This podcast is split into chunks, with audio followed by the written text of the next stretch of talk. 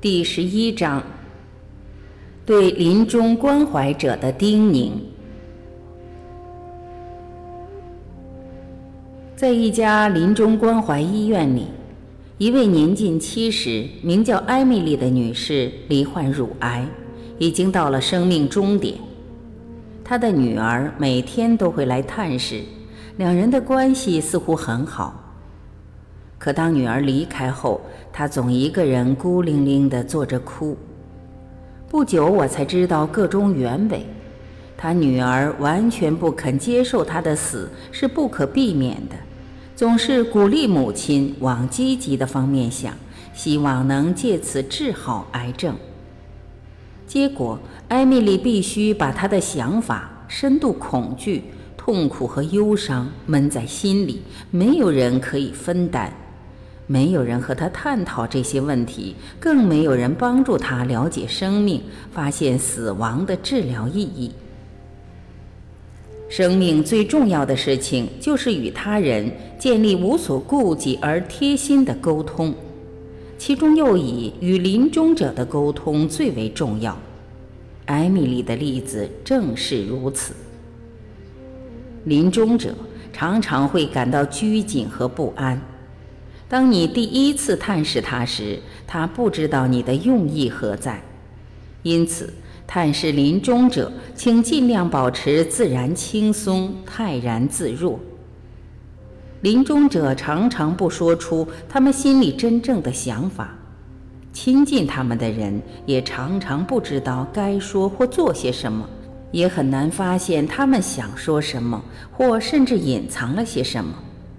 有时候连他们自己也不知道自己的想法，因此要紧的是用最简单而自然的方式缓和任何紧张的气氛。一旦建立起信赖和信心，气氛就会变得轻松，也就会让临终者把他真正想说的话说出来。温暖地鼓励他，尽可能自由地表达对临终和死亡的想法、恐惧和情绪。坦诚不退缩地披露情绪是非常重要的，可以让临终者顺利转化心境，接受生命或好好的面对死亡。而你必须给他完全的自由，让他充分说出他想说的话。当临终者好不容易开始诉说他最私密的感受时，不要打断、否认或缩短他正在说的话。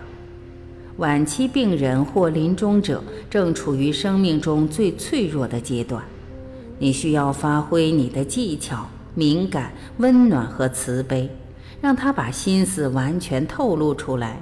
学习倾听，学习静静的接受。一种开放、安详的宁静，让他感到已经被接受。尽量保持轻松自在，陪着你临终的朋友或亲戚坐下来，把这件事当做最重要或有乐趣的事情。我发现，在生命的所有严重情况里，有两样东西最有用：利用常识和幽默感。幽默有惊人的力量，可以缓和气氛，帮助大家了解死亡的过程是自然而共通的事实，打破过分严肃和紧张的气氛。因此，尽可能熟练和温柔地运用幽默。我也从个人经验中发现，不要用太个人化的观点来看待事情。你最料想不到的是。临终者会把你当作责备和发泄愤怒的对象，诚如精神科医师库伯勒罗斯所说：“愤怒和责备可以来自四面八方，并随时随意投射到环境中。不要认为这些愤怒真的针对你，只要想想这些都是由于临终者的恐惧和悲伤，你就不会做出可能伤害你们关系的举动。”有时候你难免忍不住要向临终者传教，或把你自己的修行方式告诉他，但是请你绝对避免这样做，尤其当你怀疑这可能不是临终者所需要的时候。没有人希望被他人的信仰拯救。记住，你的工作不是要任何人改变信仰，而是要帮助眼前的人接触他自己的力量、信心、信仰和精神。当然，如果那个人确实能够开放地面对修行，也确实想知道你对修行的看法，就不要保留。不要对自己期望太大，也不要期望你的帮助会在临终者身上产生神奇的效果或拯救他，否则你必然会失望。人们是以自己的方式过活，怎么活就怎么死。为了建立真正的沟通，你必须努力以他自己的生活、性格、背景和历史看待那个人，并毫无保留地接受他。如果你的帮助似乎没有什么效果，临终者也没有反应，不要泄气。我们不知道我们的关怀会产生什么影响。表达无条件的爱。临终者最需要的是对他表达无条件的爱，越多越好。不要以为你必须是某方面的专家才办得到。保持自然，保持你平常的样子，做一个真正的朋友。如此，临终者将肯定你是真的关怀他，你是单纯而平等的在跟他沟通。我曾说过，对临终者表达无条件的爱，但在某些情况下，这绝非易事。也许我们跟那个人有很长的痛苦历史。也许我们会因过去对他所做的事感到愧疚，会因过去他对我们所做的事感到愤怒和厌恶。因此，我建议采取两种非常简单的方法，帮助你对临终者产生发自内心的爱。我和那些照顾临终者的学生都发现这两种方法很管用。第一种方法。看着你眼前的临终者，想象他跟你完全一样，有相同的需要，有相同的离苦得乐的基本欲望，有相同的寂寞，对于陌生世界有相同的恐惧，有相同的隐秘伤心处，有同样说不出的无助感。你将发现，如果你确实做到这一点，你的心将对那个人开放，爱会在你们两人之间呈现。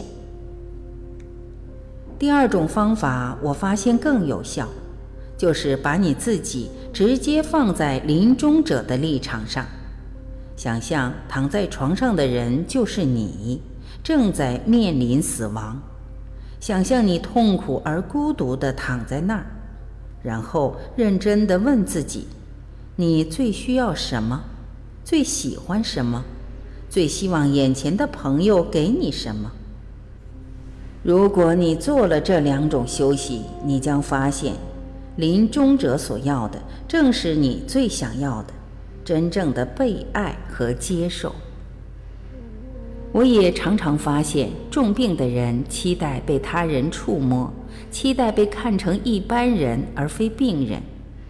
只要触摸他的手，注视他的眼睛，轻轻替他按摩，或把他抱在怀里，或以相同的律动轻轻地与他一起呼吸，就可以给他极大的安慰。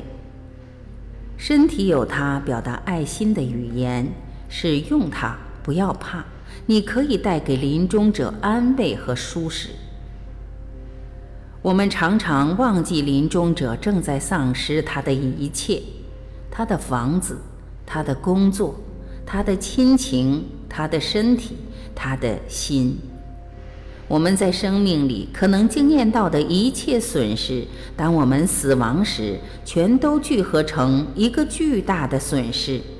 因此，临终者怎么可能不有时悲伤，有时痛苦，有时愤怒呢？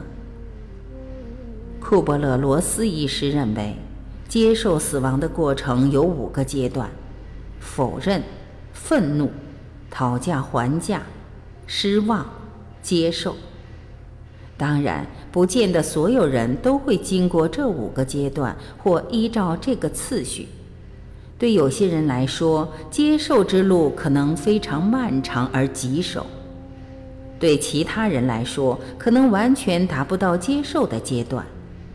我们的文化不怎么教育人们了解自己的思想、情绪和经验。许多面临死亡与最后挑战的人，发现他们被自己的无知欺骗了，感到挫折和愤怒。尤其是当没有人想了解他们中心的需要时。英国临终关怀先驱西塞里·桑德斯说：“我曾经问过一位知道自己将不久于世的人，他最想从照顾他的人身上得到什么。”他说：“希望他们看起来像想了解我的样子。”的确，完全了解另一个人是不可能的事，但我从未忘记，他并不要求成功，只希望有人愿意试着了解他。重要的是，我们要愿意去尝试，也要再三向他肯定，不论他感觉如何，不论他有什么挫折和愤怒，都是正常的。迈向死亡将带出许多被压抑的情绪，忧伤、麻木、罪恶感，甚至嫉妒那些身体仍然健康的人。当临终者升起这些情绪时，帮助他不要压抑；当痛苦和悲伤的波浪爆发时，要与他们共同承担。接受时间和耐心的了解，会让情绪慢慢褪去。会把临终者送回真正属于他们的庄严、平静和理智的地方。不要搬弄学问，不要总想寻找高深的话说，不必做或说什么就可以改善情况，只要陪着临终者就够了。如果你很焦虑和恐惧，不知道如何是好时，向临终者坦诚，寻求他的帮助。这种坦白会把你和临终者拉得更近，有助于打开较为自由的沟通。有时候，临终者远比我们清楚他们需要什么帮助。我们需要知道如何引出他们的智慧，让他们说出所知道的。西塞利桑德斯要求我们提醒自己：和临终者在一起时，我们并不是唯一的给予者。所有照顾临终者的人，迟早都会知道，他们收到的比他们给予的还要多，因为他们会碰到许多忍耐、勇气和幽默。我们需要这么说：告诉临终者，我们知道他们有勇气，常常可以启发他们。我发现有件事我很受用，那就是面对奄奄一息的人时。永远要记得，他总是天生善良的。不管他有什么情绪，不管他多么令你恐慌，关注他内在的善良，可以让你控制自己，而更能帮助他。正如你在跟好朋友吵架时，不会忘记他的优点，对待临终者也要如此。不管产生了什么情绪，不要以此判断他们。你有这样的承担，可以解放临终者，让他得到应有的自由。请以临终者曾经有过的开放、可爱和大方对待他们。在较深的精神层次里，不论临终者是否知道，记住他们也有佛性和完全觉悟的潜能。这种想法对我的帮助很大。当临终者更接近死亡时，从许多方面来说，证悟的可能性更大，因此他们值得给予更多的关怀和尊敬。说真话。人们常问我，应该告知临终者他正在接近死亡吗？我总是回答：应该。告知时要尽可能安静。仁慈、敏感和善巧。从我多年探视病人和临终者的经验中，我同意库伯勒罗斯医师的观察：大部分的病人从人们对他注意力的改变、不同的相处方式、讲话音量的降低、亲戚的泪水、无法掩饰真正感情的家人紧绷着的脸，知道他们即将去世。我常发现。人们直觉上都知道自己已经为时不多，却依赖他人、医师或亲人来告诉他们。如果家人不告诉他们的话，临终者也许会认为那是因为家人无法面对这个消息，临终者也不会提起这个主题。这种坦诚的缺乏只会让他更孤独、更焦虑。我相信告诉病人实情是很重要的，至少他有权利知道。如果没有人告知临终者实情，他们怎能为自己的死做准备呢？他们怎能将生命中的种种关系真正结束呢？他们怎能照顾到许多他们必须解决的实际问题呢？他们怎能帮助那些在他去世后继续活下去的亲人呢？从修行人的观点来看，我相信临终是人们接受他们一生的大好机会。我看过许多人借着这个机会，以最具启示性的方式改变自己，也更接近自己最深层的真理。因此。如果我们能掌握机会，尽早仁慈而敏感地告诉临终者，他们正在步向死亡，我们确实在给他们提早准备的机会，以便发现自己的力量和人生的意义。让我告诉你一个故事，是我从布里吉德修女那儿听来的。她是在爱尔兰临终关怀医院工作的天主教护士。六十来岁的墨菲先生和他太太接到医生通知，告知他在世的日子已经不多。第二天，墨菲太太到医院探视他时，两人谈着，哭了一整天。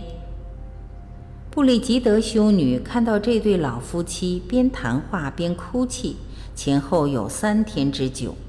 他犹豫自己是不是应该介入，不过又隔了一天，两位老人突然间变得轻松而安详，彼此握着对方的手。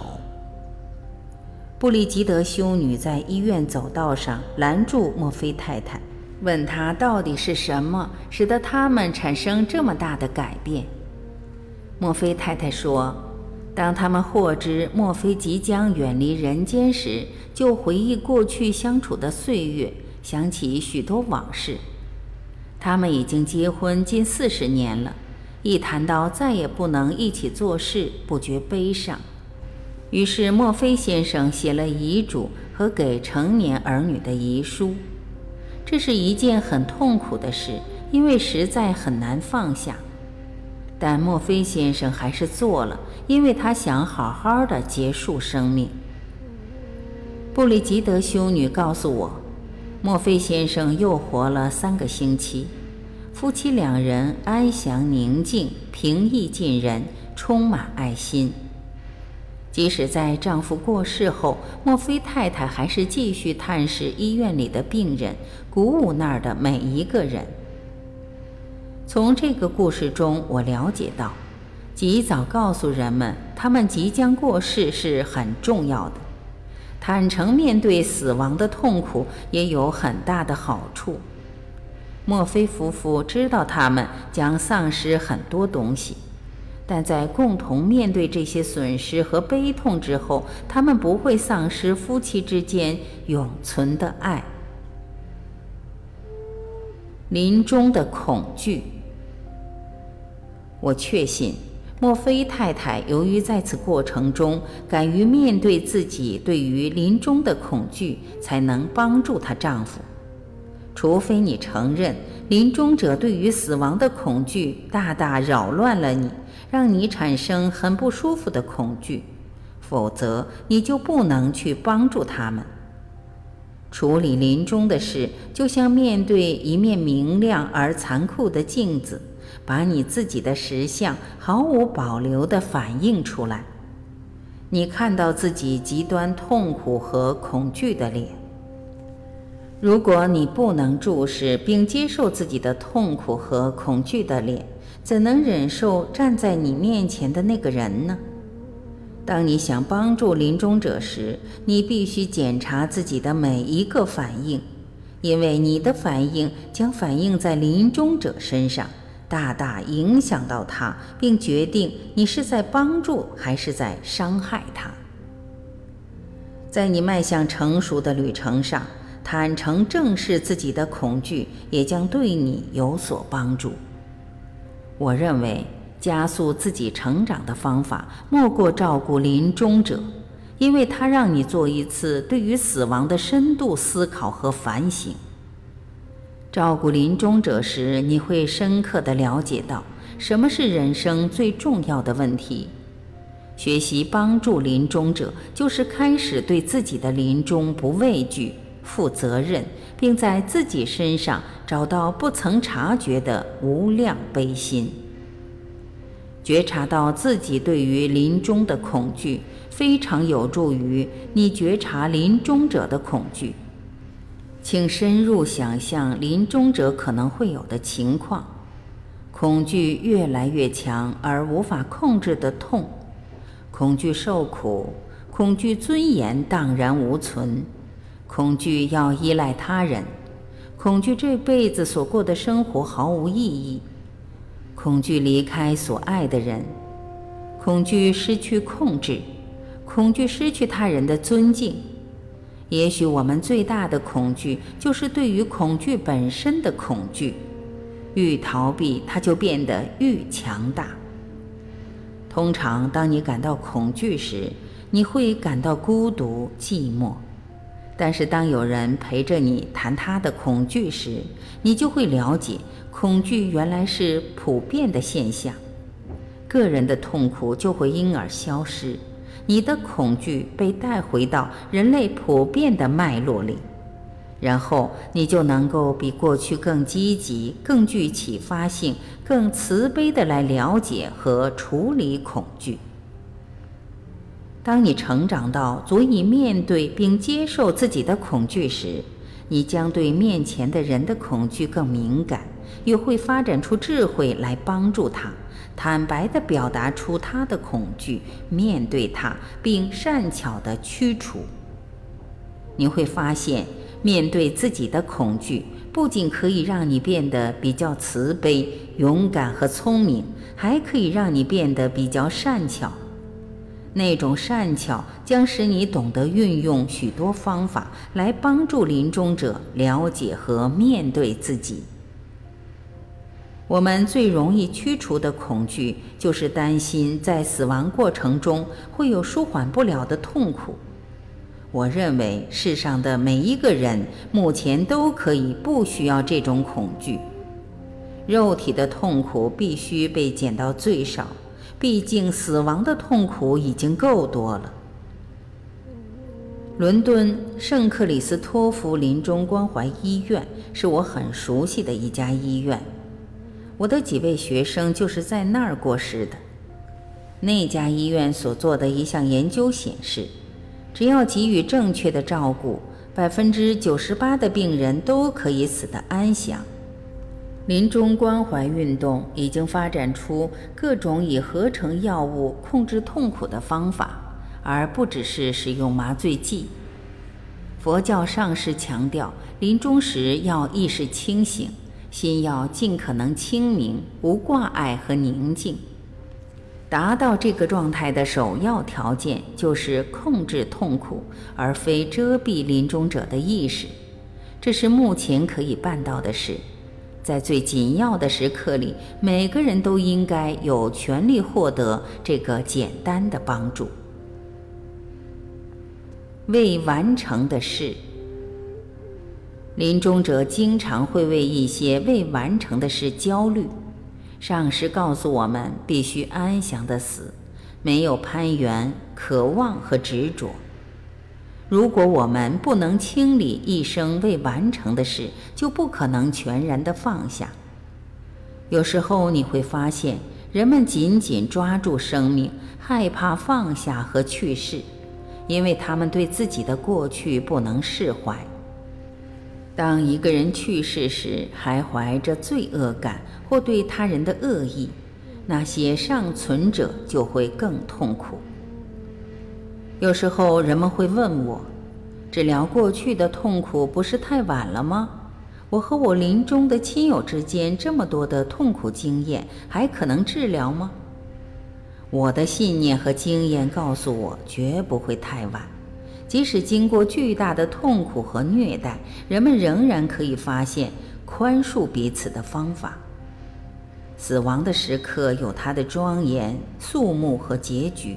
比较能够让人接受和准备宽恕，这是他们从前不能忍受的。即使在生命的最后，一生的错误还是可以挽回。我和那些照顾临终者的学生发现，有个非常有效的方法可以帮助完成未了之事。这种方法取材自佛教的自他平等、自他交换的修持和完形技巧，后者是由我最早期的学生克里斯汀·朗埃克设计。克里斯汀在她的丈夫死于白血病后，进入临终关怀的研究领域。未完成的事，往往是沟通受阻的结果。当我们受伤之后，常常会处处防护自己，总是以自己的立场争辩，拒绝去了解他人的观点。这不但毫无帮助，还冻结了任何可能的交流。因此，在你做这种休息时，必须把所有的负面思想和感觉都提出来，然后尝试了解、处理和解决，最后则是放下。现在观想眼前这个令你感到棘手的人，在你的心眼里看到他如同往昔一般。想象现在真有改变发生了，他变得比较愿意听和接受你要说的话，也比较愿意诚恳地解决你们两人之间的问题。清晰地观想他处在这种崭新的开放状态中。这有助于你比较开放地面对他，然后在心中真正感觉最需要向他说的是什么话，告诉他问题在哪里，告诉他你的一切感觉、困难、伤害、遗憾，告诉他过去你觉得不方便、不适合说的话。现在拿一张纸，写下所有你想说的话。写完之后，再写下他可能回答你的话。不要想他习惯会说的话。记住，就像你所观想的，现在他真的已经听到你说的话，也比较开放了。因此，想到什么就写什么，同时在你的心里也允许他完全表达他的问题。想想你是否还有其他想对他说的话。任何你一直保留或从未表达的旧创伤或遗憾，同样的，写完你的感受之后，就写下他的反应，想到什么就写什么，继续这种对话，直到你确实觉得再也没有什么好保留的为止。准备结束对话时，深深问你自己。现在是否可以全心放下过去的事？是否满意这种纸上对谈给你的智慧和治疗，从而让你原谅他，或者他原谅你？当你觉得你已经完成了这件事，记住要表达你可能一直保留不说的爱或感激，然后说再见。观想他现在离开了。即使你必须放下他，也要记住你在心里永远能够保留他的爱以及过去最美好的回忆。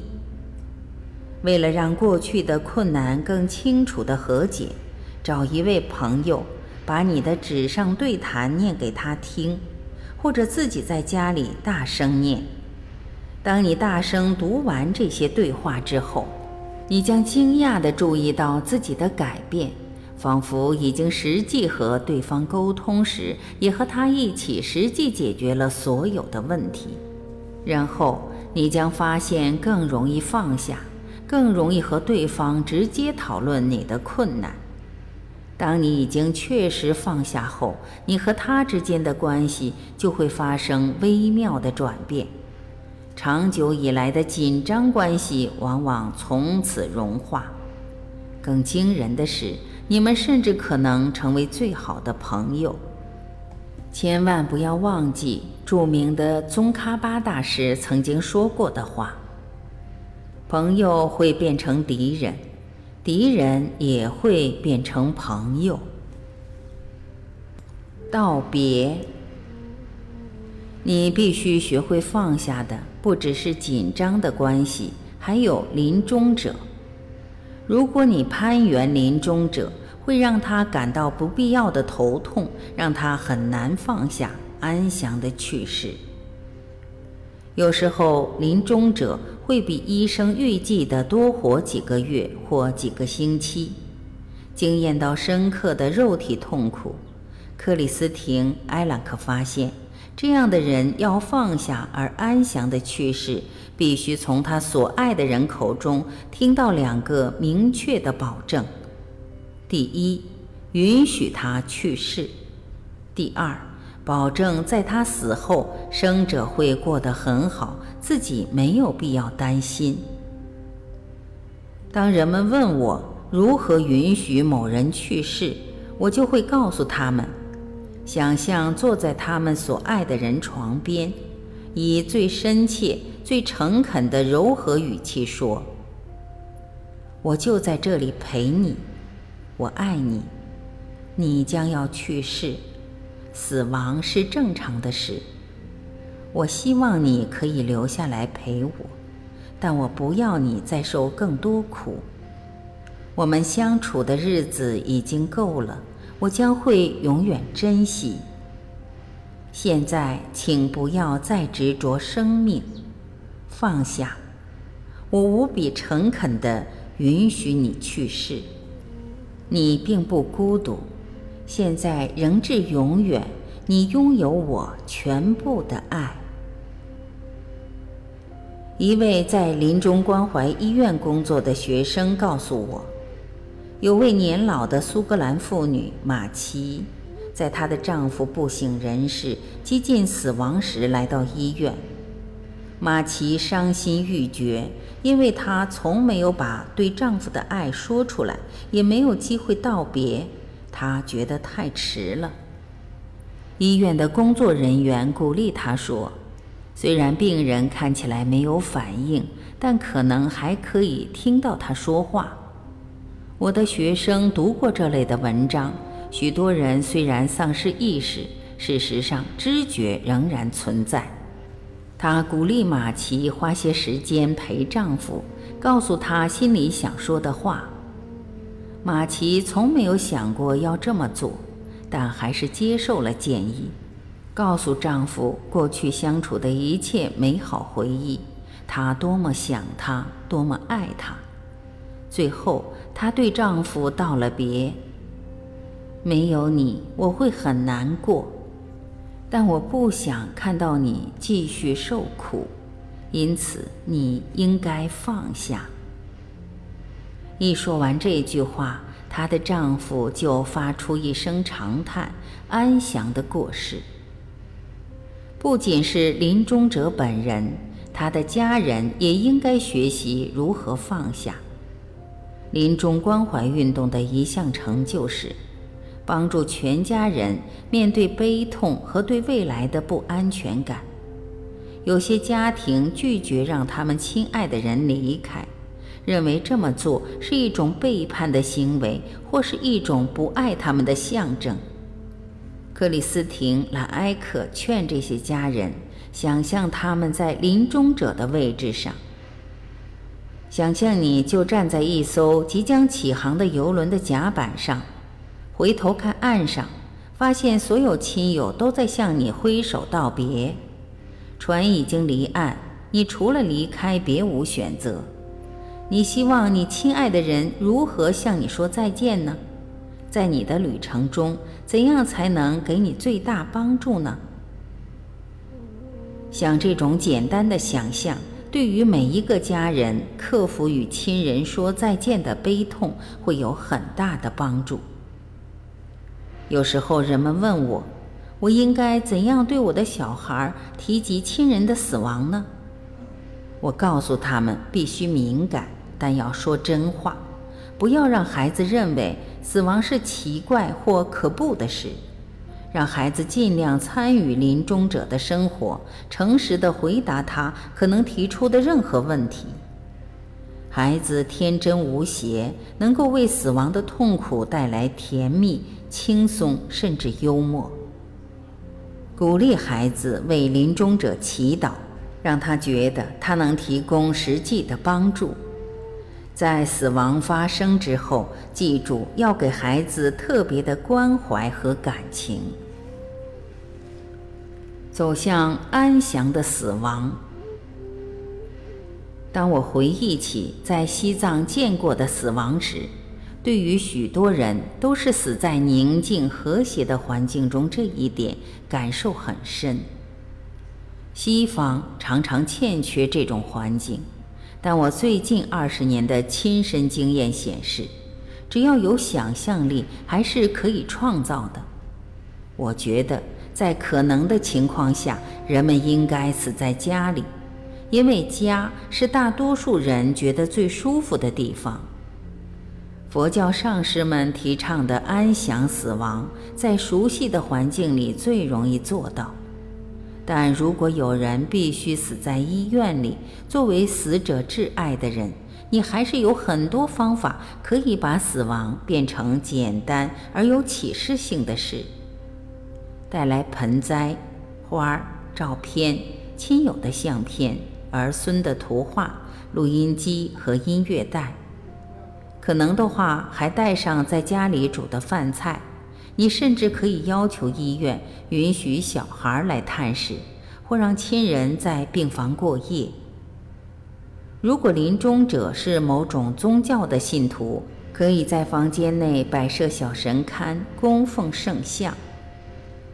我记得我有一个名叫雷娜的学生，他在慕尼黑一家医院的单人病房过世。朋友们为他在房间内摆设小佛堂，供奉他的上师的照片。我看过之后非常感动。我了解这种气氛对他的帮助有多大。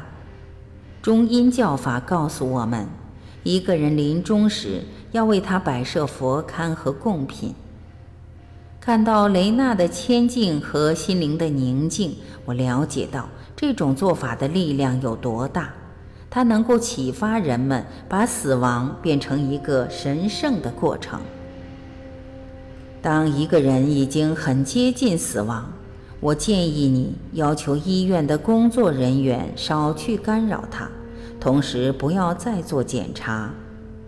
常有人问我对于死在加护病房的看法，我必须说，在加护病房中很难安详地死去。而且无法在临终时做任何修行，因为在此处，临终者完全没有隐私。监测器接到他身上，当他停止呼吸或心跳时，医护人员就会用人工心肺机来急救。死亡之后，也没有机会像上师们开示的那样，让身体在一段时间内不受干扰。如果可能的话，告诉医师，在回天乏术时，应得到临终者的同意，把他安排到单人病房，拿掉所有监测器，确定医护人员了解和尊重临终者的意愿，尤其是病人不想用人工心肺机急救时，还要保证医护人员在人死后不去干扰，时间越久越好。当然，现代医院不可能像藏族的风俗那样三天不动遗体，但应该尽可能给予死者宁静和安详，以帮助他们开始死亡之后的旅程。当一个人确实到了临终的最后阶段，你要保证停止一切侵入性治疗，这些行为会引起愤怒、刺激和痛苦。诚如我将在后面所详述，让临终者的心。在死前尽可能保持平静，绝对重要。大多数人都在昏迷状况下去世。